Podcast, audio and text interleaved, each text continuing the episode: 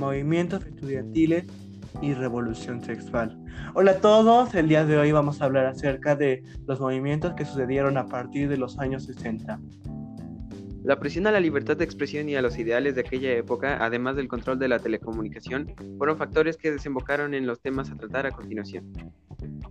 En México, uno de los movimientos recientes e importantes fue el movimiento del 68, donde los estudiantes del Instituto Politécnico Nacional, IPN, y la Universidad Nacional Autónoma de México, UNAM, se unieron el 2 de octubre para presentar al presidente Díaz Ordaz y al secretario de Defensa, Marcelino García Barrabán, sus enfermedades que son abuso de poder, personas desaparecidas, crisis, de, crisis económica y control de los medios de comunicación.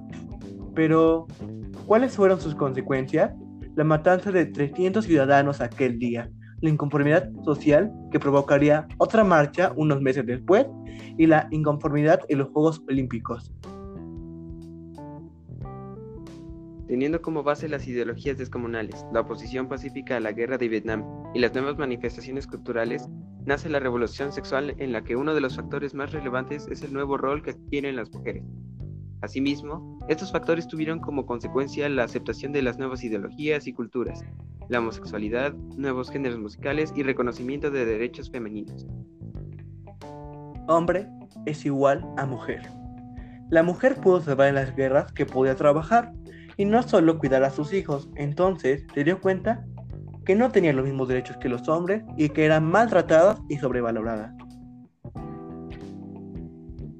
En lo que respecta a la influencia de los medios telecomunicativos en México, estos llegaron en un momento del periodo presidencial de Adolfo López Mateos, el 19 de enero de 1960, con la administración de Emilio Azcárraga.